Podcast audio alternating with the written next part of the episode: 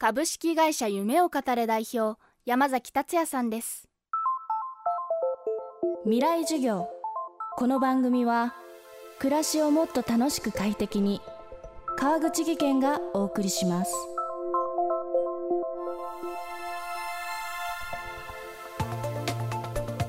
未来授業。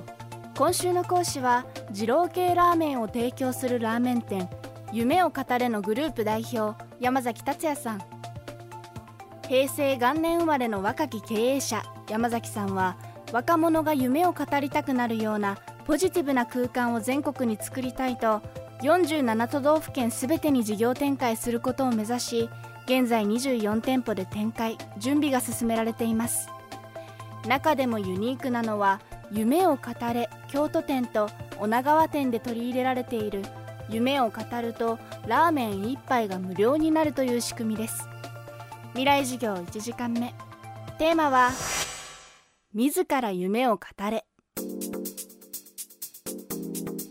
僕らが目指してるのは夢を語りたくなるようなポジティブな空間を全都道府県に作りたい。っ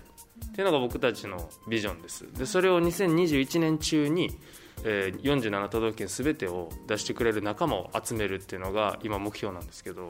今その半分弱ぐらいの約20店舗ぐらいが決定していまして私は京都を3年前に開業し2年前に女川を開業したっていうのがここまでの経緯なんです。でその一つ一つの店でラーメンを食べ終わった後に夢を語らなければならないようなそういったルールは一切ないんですよ。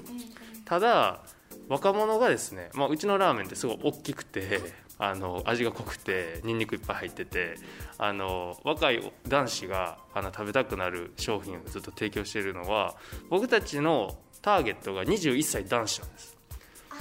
21歳男子の好きな食べ物って間違いなくラーメンか焼肉かどっちかじゃないですか、はい、間違いない。でなんでその層に僕らがアプローチしたいかというと21歳特に日本の21歳男子が最も夢を持ったり夢を語ったりすることから遠のいていたりとか逆に夢を語ったり夢を考えたりすることに最も必要な人材なんじゃないかなって僕たちは考えてるんです。その日の夢でもいいし来年の夢でもいいし将来就きたい職業でもいいしどういうふうに死んでいきたいかとかどんなことでもいいから自分がこういうふうになりたいんだっていう夢を語りたくなるような場所を21歳男子たちと一緒に作りたいっていうのが僕たちの目指している店像なんですね。のでその京都と、え女川については夢食券チャレンジっていうえー、仕組みを導入しています、でこれ何かっていうとうち食券制なんですけどラーメン1杯1000円なんですよ。で21歳以下は800円。で、えー、その食券で1杯のラーメンが食べれるんですが、えー、それを500円で誰かにラーメンをご馳走することができる。例えば僕が山崎っていう食券を自分で名前書いて500円募金してその食券をうちのコルクボードに貼っておくんですね。じゃあ次、えー、来たこれは別に年齢問わないんですけど例えば若い男子が「お金ないです」と。じゃあ僕が募金したその食券を使ってラーメン無料で食べていったらいいよ。ただし条件が2つあってラーメンを完食することと、えー、そのご馳走してくれた人のお名前にちゃんとごちそうさまを言って夢を語ること。で今コロナのこともあるんであんまりこう店内で大きな声を出したりとかよくないので今書いてもらってます。例えば今のパターンだったら山崎さん、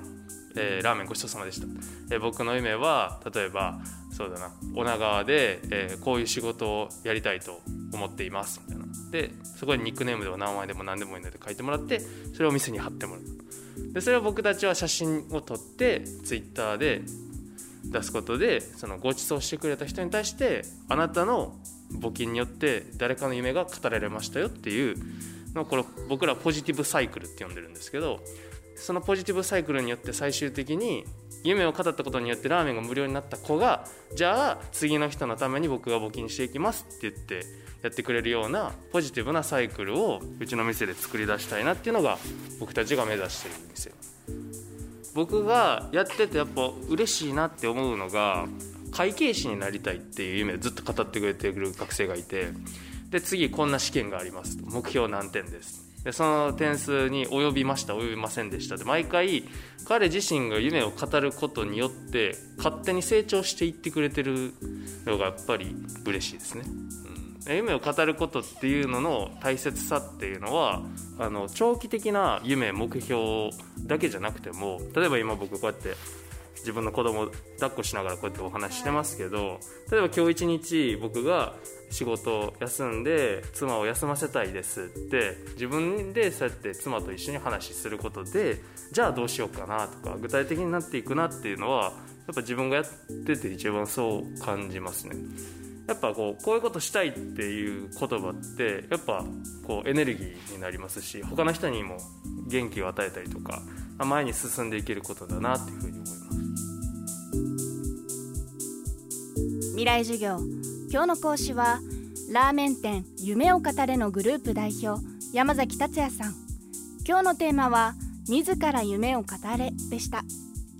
山崎さんが現在経営する宮城県女川町の夢を語れ女川店は2019年にオープンし連日行列を作っています。京都出身の山崎さんはなぜ女川に出店したのでしょうか？明日はこの続きをお伝えします。